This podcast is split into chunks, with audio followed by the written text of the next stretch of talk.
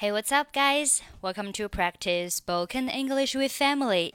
欢迎收听和 Emily 一起练口语，我是 Emily。前阵子由于忙于自己的婚礼，没有按时更新节目，在这里表示非常的抱歉。那我们的节目呢，从今天开始也会有一些小的变动。之前一直都是致力于口语教学，那现在在我们节目当中也会加入一些发音的讲解。也欢迎大家关注我们的微信公众号“英语主播 Emily”。在公众号里，每一期节目下面都有一个小程序，可以参加本期节目的语音跟读。我们把每一期节目里面的每一句话都单独拿出来进行一个跟读，这样子可以方便大家，嗯，去强化记忆。好了，话不多说，我们来进入今天的学习。Conversation。Good morning. Good morning. How are you doing? Good. Thanks. You? The same as usual. How are your parents? Pretty well. Say hello to them for me. Of course. They will be happy you asked about them. I have to go to work immediately. See you. See you. Okay, let's take a look at the conversation. Good morning. 早上好。Good morning. How are you doing? 早上好，你好吗？How are you doing 就相当于 How are you 以及 How have you been 等等。Good, thanks. You? 挺好的，谢谢。你呢？The same as usual. 还是老样子。The same as usual 还可以换成 same old, same old。也是表示老样子。How are your parents？你父母怎么样？Pretty well，非常好。Say hello to them for me。代我向他们问好。Of course, they will be happy you asked about them. 当然了， 他们肯定会因为你问到他们而感到很开心。I have to go to work immediately. See you. 我要去上班了，再见。See you. 再见。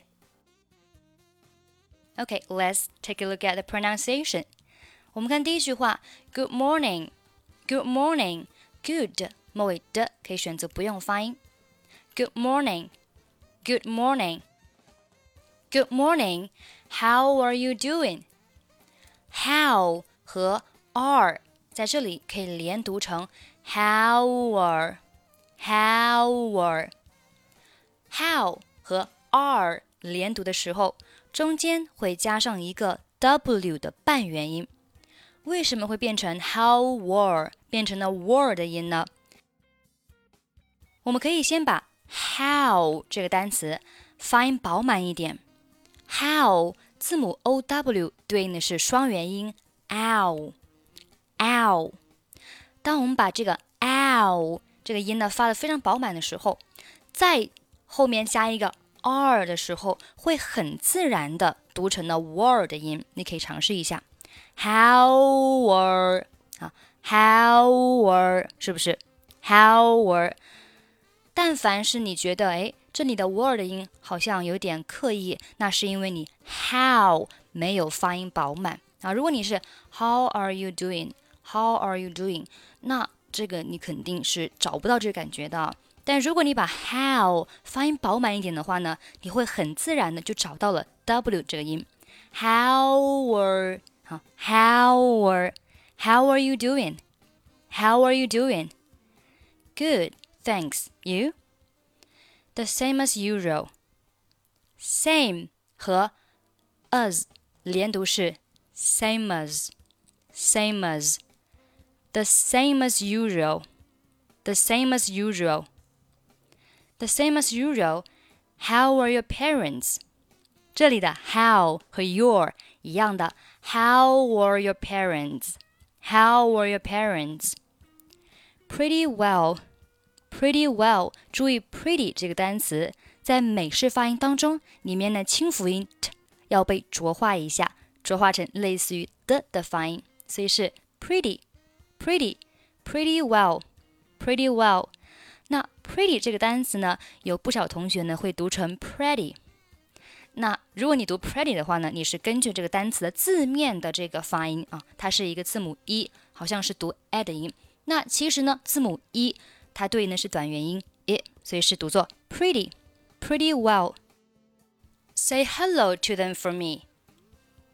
Of course, they will be happy you asked about them. Asked 和后面的 about 可以连读成 asked about asked about, asked about them。注意，about 末尾是不发音的，所以你不需要读成 asked about，应该是读作 asked about, asked about. They will be happy you asked about them. I have to go to work immediately. See you. 这里的 to 两个 to 都可以把它弱读成 t 的发音。I have to go to work.